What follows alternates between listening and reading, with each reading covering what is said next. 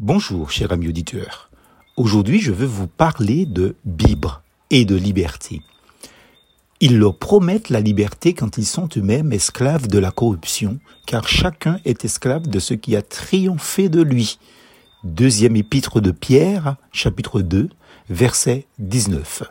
On peut constater que Dieu a créé l'homme libre. La chute provient de cet état d'indépendance. Adam et Ève étaient réellement libres de croire Dieu ou le serpent. Ils avaient la liberté.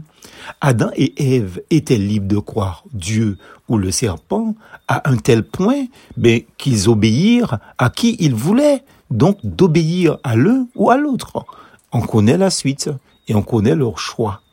Dans le récit de la chute, au chapitre 3 du livre de la Genèse, nous constatons que Satan se veut émancipateur, libérateur, sauveur, voire rédempteur.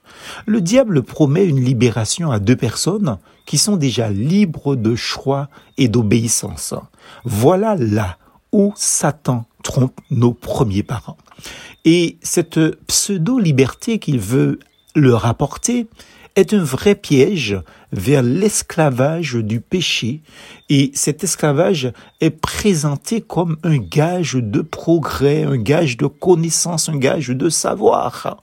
On connaît la suite.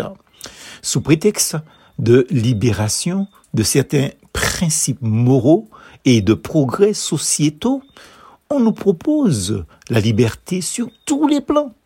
Mais ces libertés épanouissent-elles vraiment? À regarder la plupart des visages des personnes dans la rue, on peut en douter. Le plus souvent, nous gardons la liberté de choix. Vous avez la liberté, c'est-à-dire le choix de lire cette méditation ou de ne pas la lire, de, l'écouter ou de ne pas l'écouter. Vous avez le choix de croire ce que dit le monde ou ce que propose la parole de Dieu, la Bible le choix entre obéir à Dieu ou obéir à autre chose, car dans tous les cas, on obéit.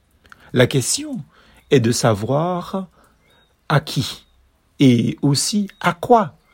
La liberté de croire ou pas, de suivre Dieu ou quelqu'un d'autre va impliquer des vies et des finalités différentes.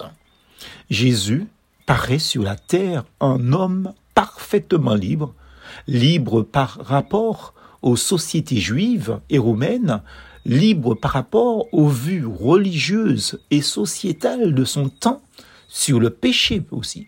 Il est libre. Il apporte cette liberté du cœur.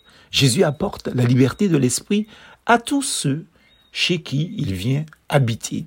Il l'a promis lui-même, disant, Si donc le Fils vous a franchi, vous serez réellement libre. Jean chapitre 8, verset 36. Voulez-vous de cette liberté, amis auditeurs? Plus force en Jésus.